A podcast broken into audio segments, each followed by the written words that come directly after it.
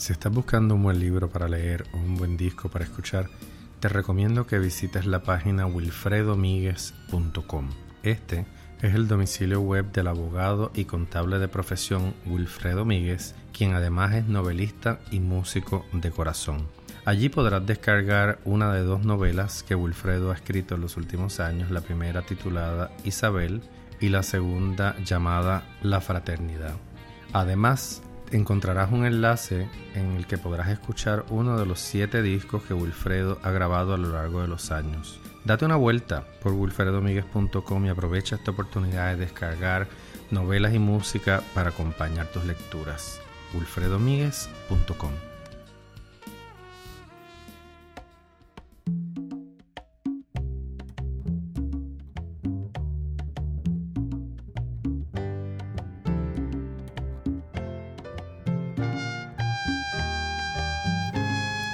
Esto es Marullo, bienvenidos a esta serie especial de primavera. Soy Pedro Reina Pérez, estoy en la compañía de la doctora Yarimar Rosa Rodríguez, quien es psicóloga clínica con una especialidad en género y movimientos feministas. Además de eso, es directora del Centro de Investigaciones Educativas de la Facultad de Educación de la Universidad de Puerto Rico. Bienvenida, doctora Rosa. Gracias por la invitación. En esta serie especial de primavera estamos entrevistando a pensadores y a creadores y creadoras sobre distintos temas y se hace muy pertinente y casi urgente que conversemos sobre los acontecimientos de los pasados 10 días más o menos en los que el sitio de noticias político filtró una posible opinión del Tribunal Supremo de Estados Unidos derogando Roe versus Wade, que ha sido hasta el presente la, lo que ha autorizado y reconocido el derecho de las mujeres a terminar un embarazo de acuerdo a los parámetros que esa decisión planteaba y se nos, se nos hace urgente poder comprender las dimensiones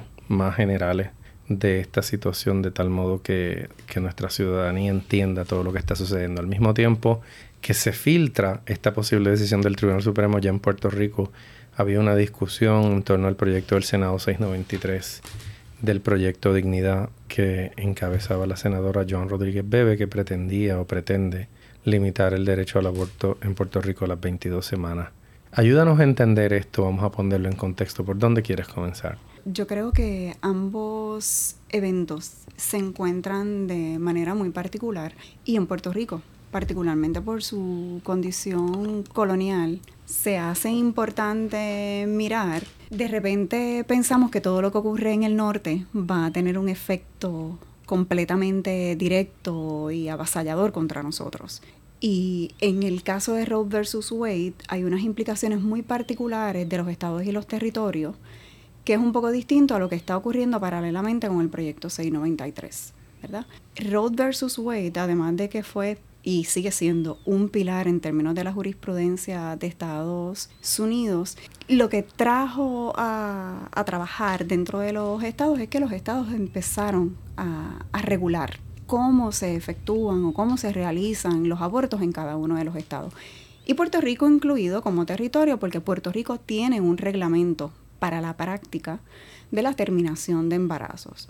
Mucha gente piensa que como Road versus Wade desde allá, eh, todo lo que ocurre allá en el norte nos aplica a nosotros. Puerto Rico tiene su propia reglamentación y mucha gente lo desconoce. Paralelo a ello, hay un proyecto en Puerto Rico donde lo que se busca es restringir los accesos. En Puerto Rico el aborto es legal y eso es importante que lo reconozcamos y que es una práctica regulada por el Estado, particularmente por el Departamento de Salud.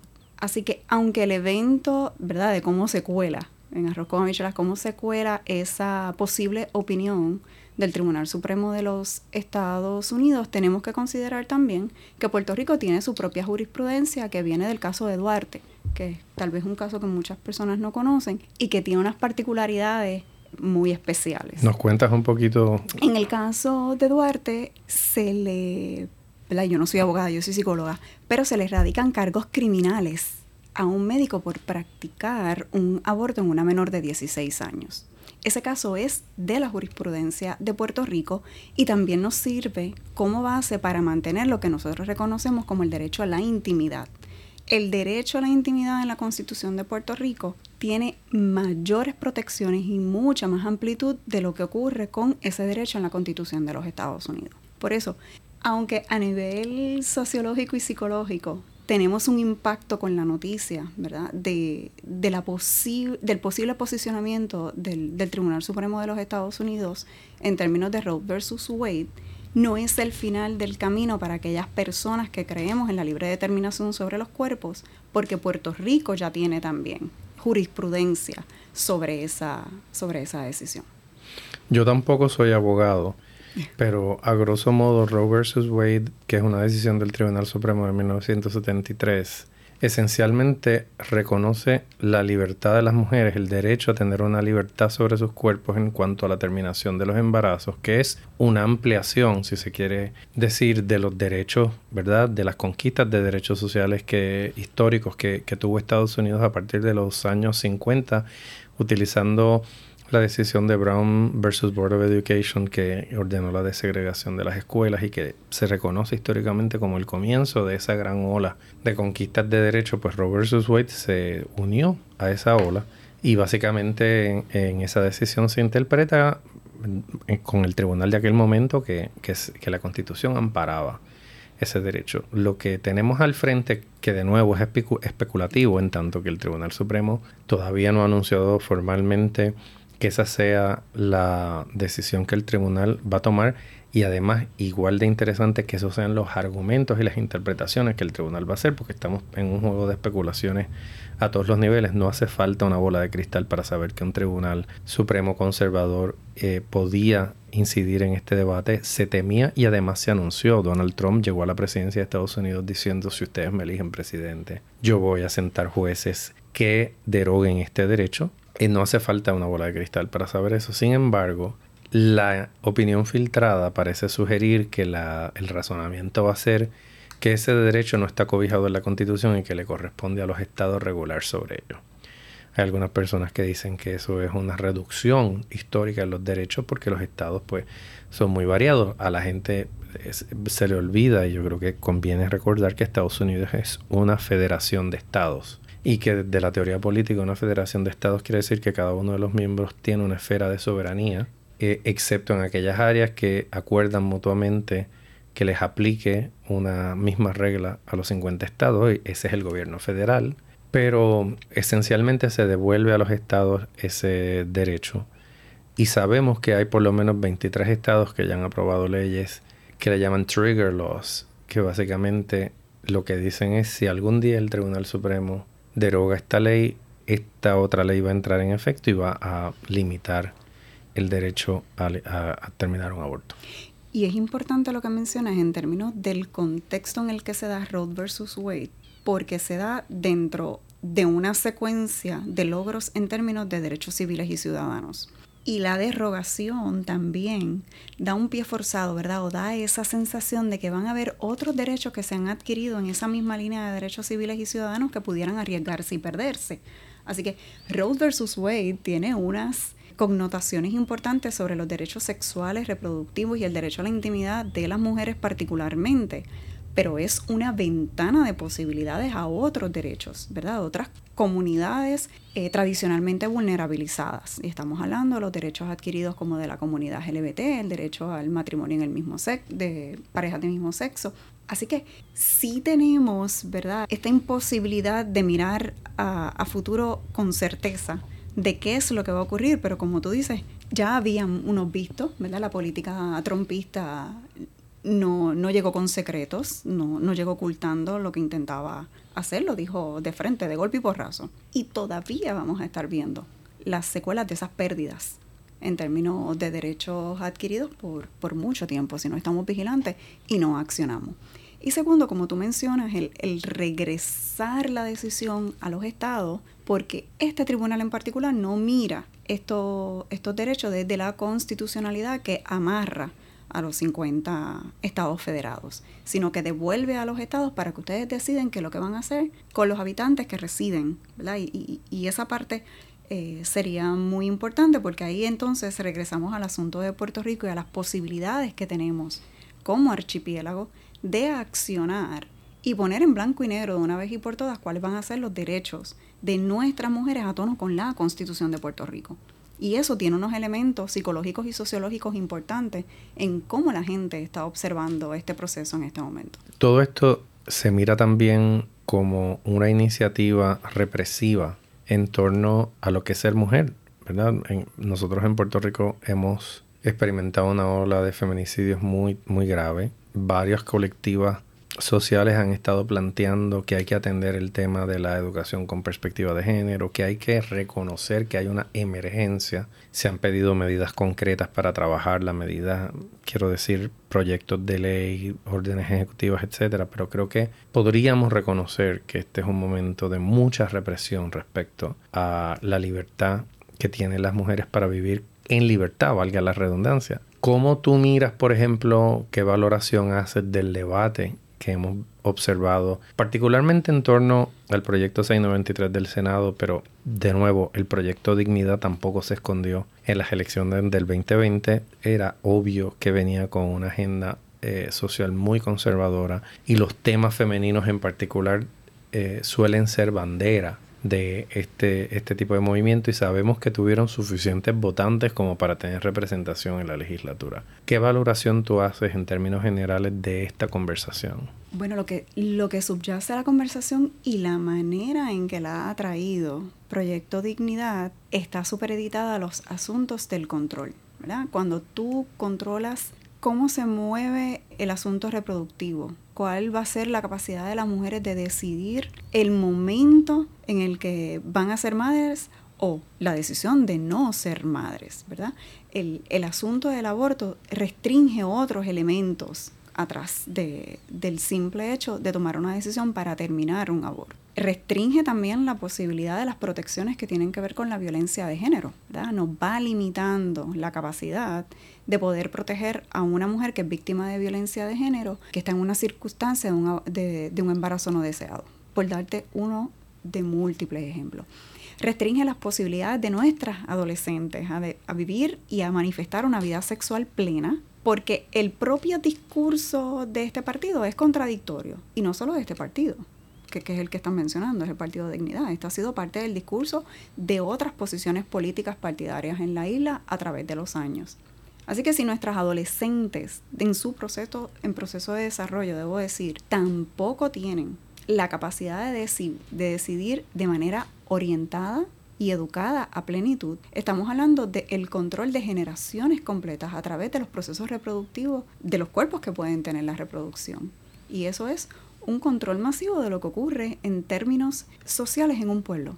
La mirada para nosotros es bastante preocupante, particularmente cuando empezamos a mirar desde el desarrollo del conocimiento sexual de nuestros niños y nuestras niñas. Incluso la, propia prevención del maltrato. Estamos hablando de posiciones políticas que no permiten o no han permitido viabilizar la educación con perspectiva de género posiciones políticas que no han permitido viabilizar eh, lo que conocemos como la educación sexual integral, dos elementos fundamentales para la prevención del abuso sexual en menores. Si no tenemos estas dos, van entonces en consecuencia a aumentar embarazos no deseados que han ido reduciéndose con el paso del tiempo en Puerto Rico gracias ¿verdad? A, a iniciativas que sociales, culturales y de grupos específicos y las hemos estado reduciendo cuando comparamos los números con la década del 80 y con la década del 70. Déjame hacerte una pregunta ahí. ¿Esa reducción de embarazos es una reducción general? ¿Cómo quedan, por ejemplo, los embarazos entre adolescentes en ese número? ¿Han ido a la baja? Hemos tenido años con bajas, años con un poco más de alta. No traje los números específicos en este momento, pero sí hemos visto fluctuaciones geográficas, ¿verdad? por áreas geográficas que han sido importantes en, en, materia de prevención. Te pregunto porque curiosamente esa falta de educación redunda, ¿verdad? No queremos educación con perspectiva de género, no queremos educación sexual integrada pero tenemos un problema de embarazos precoces entre adolescentes que es la consecuencia porque no hay, no hay un acompañamiento, no hay educación. Por lo tanto, no se consigue el fin de que no solamente no se eduque, sino de que ¿verdad? hay una abstención en los embarazos. No, hay un problema concreto de embarazos juveniles y eso también tiene que ver con la falta de educación, la falta de acceso a, anticonceptivos y una serie de herramientas que, inciden en, la, en la conducta sexual temprana de los adolescentes. Yo tengo la preocupación como historiador de que nosotros en Puerto Rico tenemos una legislatura tradicionalmente mojigata, muy temerosa de tocar ciertos temas, muy conservadores, con una doble moral que si fuese un deporte olímpico estaríamos, eh, ya sabes, en las Olimpiadas, porque evidentemente con cada caso que conocemos de corrupción, ya no, no solo económica, sino en otros tipos otros tipos nos damos cuenta que nuestros legisladores no son necesariamente un referente. Pero cuando se trata de trabajar estos temas, caminan despacito, pisan, pisan suavecito porque le tienen miedo a una franja del electorado, que es el, electorado que nos trajo a Proyecto Dignidad y en la democracia, pues debemos reconocer que si uno juega eh, con las reglas y llega pues obviamente Proyecto Dignidad no se robó las elecciones, hay una serie de gente que le compró la idea y de que siente que lo representa, pero en Puerto Rico como nos gusta reaccionar, generalmente no legislamos proactivamente, preferimos no legislar o esperar que Estados Unidos aplique algo como fue el caso de la sodomía hace unos años, ¿verdad? Que, que, que se pretendía que en el caso de adultos que consentían no había delito, en cuanto al sexo anal, pero en Puerto Rico fueron incapaces de rectificar y esperaron que el Tribunal Supremo bajara con la decisión para entonces allanarse. Digo esto a manera de preámbulo porque vemos en la Florida, un estado donde hay una representación enorme de puertorriqueños, volverse una especie de experimento, de laboratorio de experimentos sociales donde se acaba de aprobar un proyecto que lo conocen comúnmente como Don't Say Gay, en el que prohíbe básicamente que se hable de temas de género en las escuelas, inclusive se vulnerabiliza a los maestros que aborden estos temas en el salón de clase. Entonces, cuando uno ve eso pasando en la Florida, donde hay una población de más de un millón de puertorriqueños en la Florida central, pues uno no, como que no siente que eso está ocurriendo en otro lugar porque sabemos que algún político en Puerto Rico le va a entrar el picor de copiar esos proyectos de ley. En Puerto Rico ¿qué es lo más urgente en este momento para mantener las libertades que tenemos en estos temas? Voy a regresar a un comentario que hiciste y contesto tu pregunta. Esto es precisamente la vuelta a criminalizar profesiones en específica. Tú hablaste, ¿verdad?, de la vulnerabilidad en la que se van a poner maestros y maestras en el estado de la Florida cuando, por ejemplo, tengan la necesidad de proteger a un menor que haga una aceptación abierta de cuál es su identidad de género y ese maestro o maestra sienta que su deber como maestro es proteger a ese menor. Entonces, el Estado va a estar cuando exponga un tema que tenga que ver con identidad de género o haga movimientos particulares dentro del escenario escolar para protegerlo. Y es lo mismo lo que se ha estado este, discutiendo de manera soslayada con el proyecto 693 porque tendríamos una clase profesional totalmente criminalizada tomando decisiones en el ejercicio de la profesión para la cual el propio Estado los está licenciando. Esta dicotomía de cómo el Estado va a criminalizar a las personas que el propio Estado licencia para ese ejercicio profesional. Lo mismo eh, con los maestros y las maestras en las escuelas y va a ocurrir con muchos otros, porque puede ocurrir con un psicólogo con una psicóloga o con una trabajadora social trabajando con una víctima de violencia de género que busque la terminación de un embarazo como uno de los mecanismos o uno de los elementos importantes para salvaguardar eh, su vida y su salud. Regresando a tu pregunta, ¿qué se nos hace urgente? Se nos hace urgente legislación desde nuestro país, como tú decías, no dependiendo de lo que ocurra en los Estados Unidos para que entonces acá digamos, bueno, pues entonces hay que arreglar lo que tenemos. No, hace, hace falta legislación urgente que proteja a nuestras niñas y a nuestras mujeres en todas sus etapas de desarrollo. Eso es esencial porque la discusión no es solamente, y, y, esto es parte de lo que ha hecho particularmente el proyecto Dignidad y los medios eh, de difusión, han polarizado esta discusión entre si estoy de acuerdo con el aborto o no estoy de acuerdo con el aborto. ¿verdad? Y la premisa que subyace eso es, estoy de acuerdo en la posibilidad de decidir sobre el cuerpo, estoy de acuerdo con el derecho a la intimidad para decidir si voy a llegar a la maternidad que es, distinto a polarizar la conversación entre aborto sí o no. No sé si han visto las encuestas electrónicas, ¿estoy de acuerdo o estoy a favor del aborto? Sí o no, ¿verdad? Y, que eso muchas veces pasa por encima de estar de acuerdo con que la persona decida lo que quiere hacer, que es diferente a decidir sobre si un aborto sí o no. Correcto, diste en el clavo. Porque el, el asunto de que tiene que estar en la base es si como país vamos a permitir que las mujeres decidan sobre el acceso o no a una maternidad libre, responsable, apoyada, sostenida, o a decidir sobre nuestros cuerpos en general. Porque esas decisiones no se dan solamente sobre el aborto, se tienen que dar con el derecho a seleccionar el método anticonceptivo de preferencia, en libertad, con acceso. También tenemos que estar hablando de, acceso a los métodos anticonceptivos eh, de manera gratuita y amplia. Tema que de manera ancilar hemos descubierto esta semana que hay varios estados que preparan proyectos de ley para prohibir ciertos tipos de, contraceptivos, de anticonceptivos. Por ejemplo, acabo de leer que el estado de Luisiana prepara un proyecto de ley para ilegalizar los dispositivos intrauterinos. O sea que empieza a asomar la cabeza de otras formas de reprimir la, la vida sexual de los individuos, haciendo ¿verdad? política pública de lo que es una decisión eminentemente individual. Por eso es que volvemos a la premisa de si lo que realmente tenemos que estar discutiendo es las restricciones al aborto. No, este país se tiene que mover a una discusión sobre cómo protegemos los derechos. Primero los derechos que están consignados en nuestra constitución y cómo ampliamos esos derechos de manera en que cohibigen a todas y a todos los puertorriqueños. Porque no es solo que el derecho esté en el papel, es cómo hacemos esto accesible a todas las personas por igual. ¿Qué es lo que pudiera ocurrir, verdad, con, estas posibles restricciones? Que el, el aborto, en términos de su utilización no va a dejar de existir. Lo que pasa es que vamos a volver, desgraciadamente, a las prácticas que conllevaban la muerte de la madre, de esa mujer gestante, la el posible daño fisiológico causado por no realizar este, terminaciones de embarazo en un ambiente que esté cuidado, protegido, salubre, bajo las medidas clínicas que tenemos en Puerto Rico.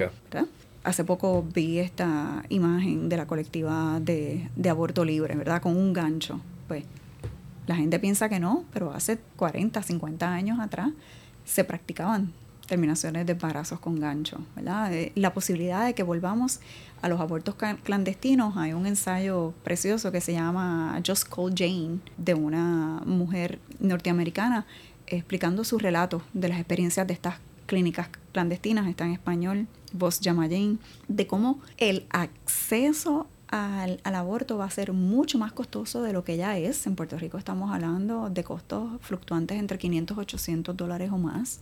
Eso no es accesible para el 52% de la población empobrecida de este país. Así que nos toca, en vez de estar hablando de restricciones, nos toca estar hablando de las ampliaciones y las protecciones de estos derechos. Yo creo que eso que tú traes eh, también hay que marcarlo dentro de una lucha por la democracia. Yo, yo no salgo de mi asombro como educador, yo llevo 30, 34 años enseñando y enseñando estudios sociales Así empecé. Y me he mantenido ahí porque mi carrera en la universidad ha sido como educador en estudios generales.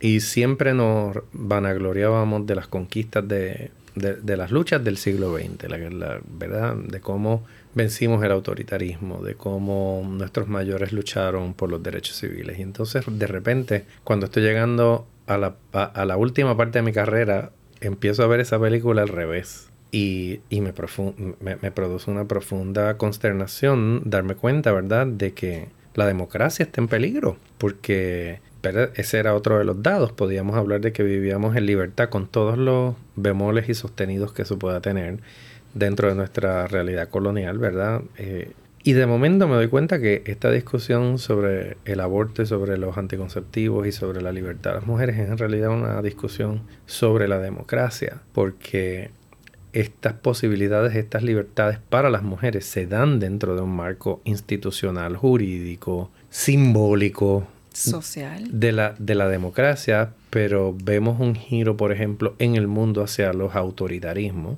un giro muy peligroso.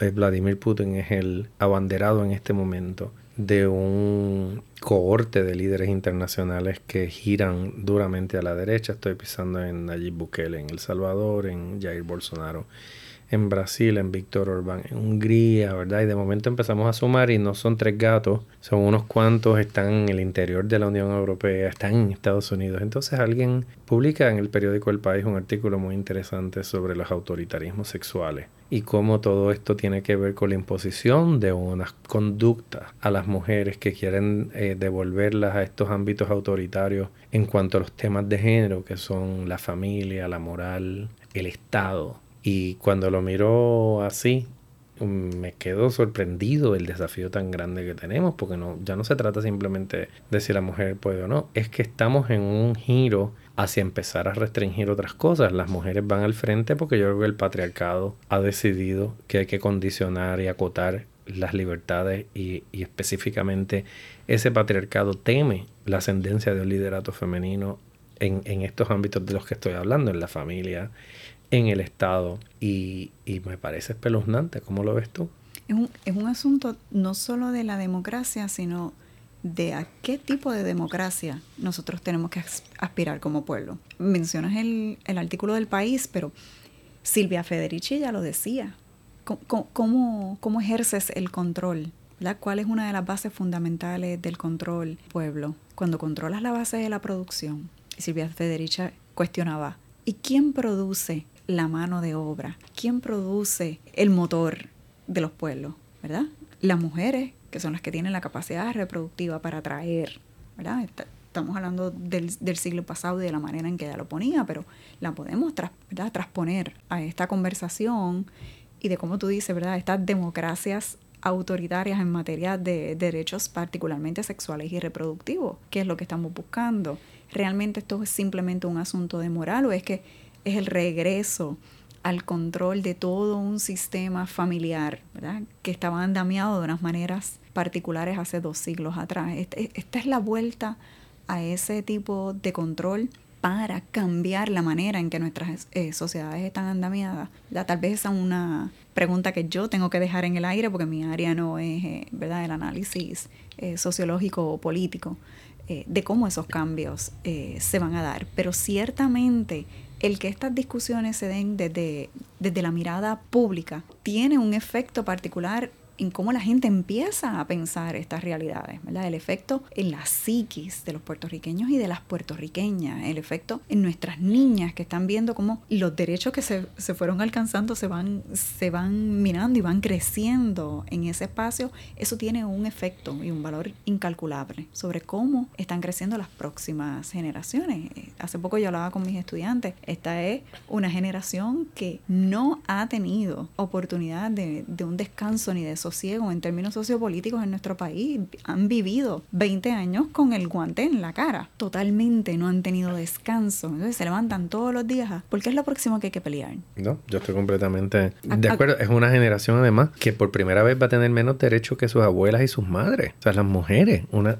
se lo decía a mis estudiantes esta mañana. O sea, enfrentarse a esa regresión es espantoso. Y fundamentados en valores a los que no han estado expuestos, ¿verdad? Este, este asunto de, de volver del riesgo de volver a la familia estrictamente nuclear. De, la mayoría de mis estudiantes vienen de familias monoparentales. O sea, esa es la, esa es la concepción originaria de familia. Y cómo estas familias van recreándose y desarrollándose dentro de, de, nuestro imaginario, pero de nuestras realidades sociales y culturales. Es crucial para nuestros jóvenes, es crucial. Entonces viven en, en, la batalla. Hoy son los derechos sexuales y reproductivos, hoy es el derecho a la intimidad y mañana cambiamos de cuáles van a ser los derechos que vamos a estar batallando, protegiendo y sosteniendo. En un momento donde figuras culturales como Bad Bunny, mm, que se, se vuelve una especie de ícono para la juventud puertorriqueña que está planteando unos temas respecto a las identidades de género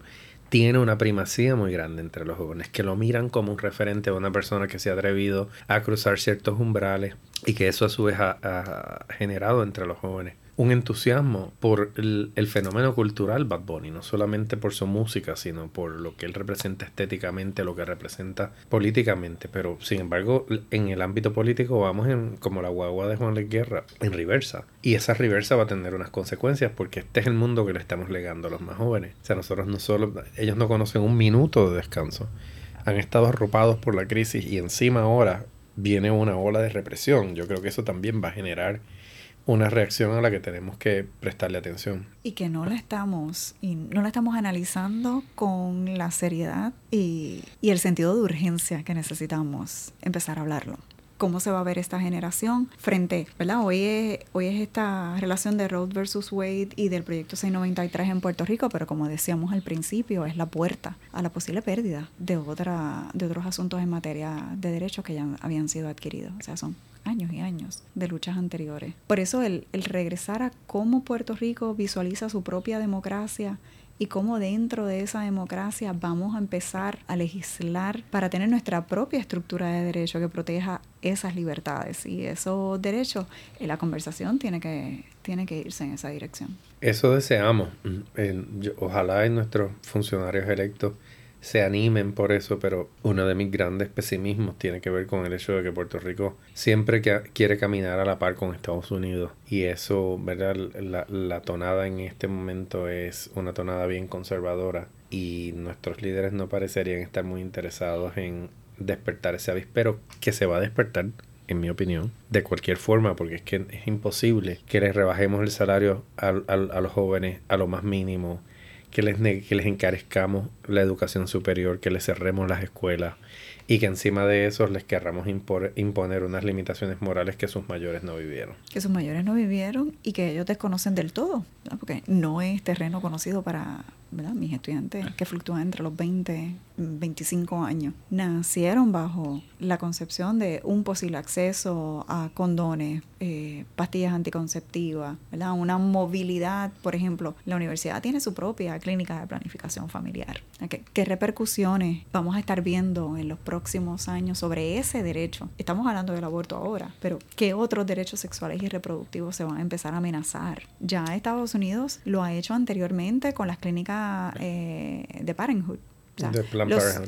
Los, fondos federales no pueden utilizarse directamente para terminaciones de embarazo. Eso es una restricción y una limitación que ha existido este, y por eso el encarecimiento de los servicios de terminación de, embarazo en los estados y, eso incluyendo, incluyendo Puerto Rico. vamos a ver, entonces empezar a ver cómo en Estados Unidos se van a estar moviendo eh, eh, las personas según las necesidades de acceder a estos servicios a través de los estados. Van, van a haber unos cambios de acuerdo a cómo los estados decidan proteger o no proteger ese derecho. Yo creo que en Puerto Rico nuestros jóvenes no se van a quedar quietos. Yo apuesto a eso. Yo apuesto a eso. Yo también. Doctora Yarima Rosas Rodríguez, muchas gracias por aceptar esta invitación para estar en Marullo. Gracias por la invitación. Ha sido una excelente conversación. Lo mismo digo, síganos en las redes, estamos en Facebook como Marullo, en Instagram y en Twitter como arroba Marullo Media. Yo soy Pedro Reina Pérez, muchas gracias por estar con nosotros. Esto es Marullo.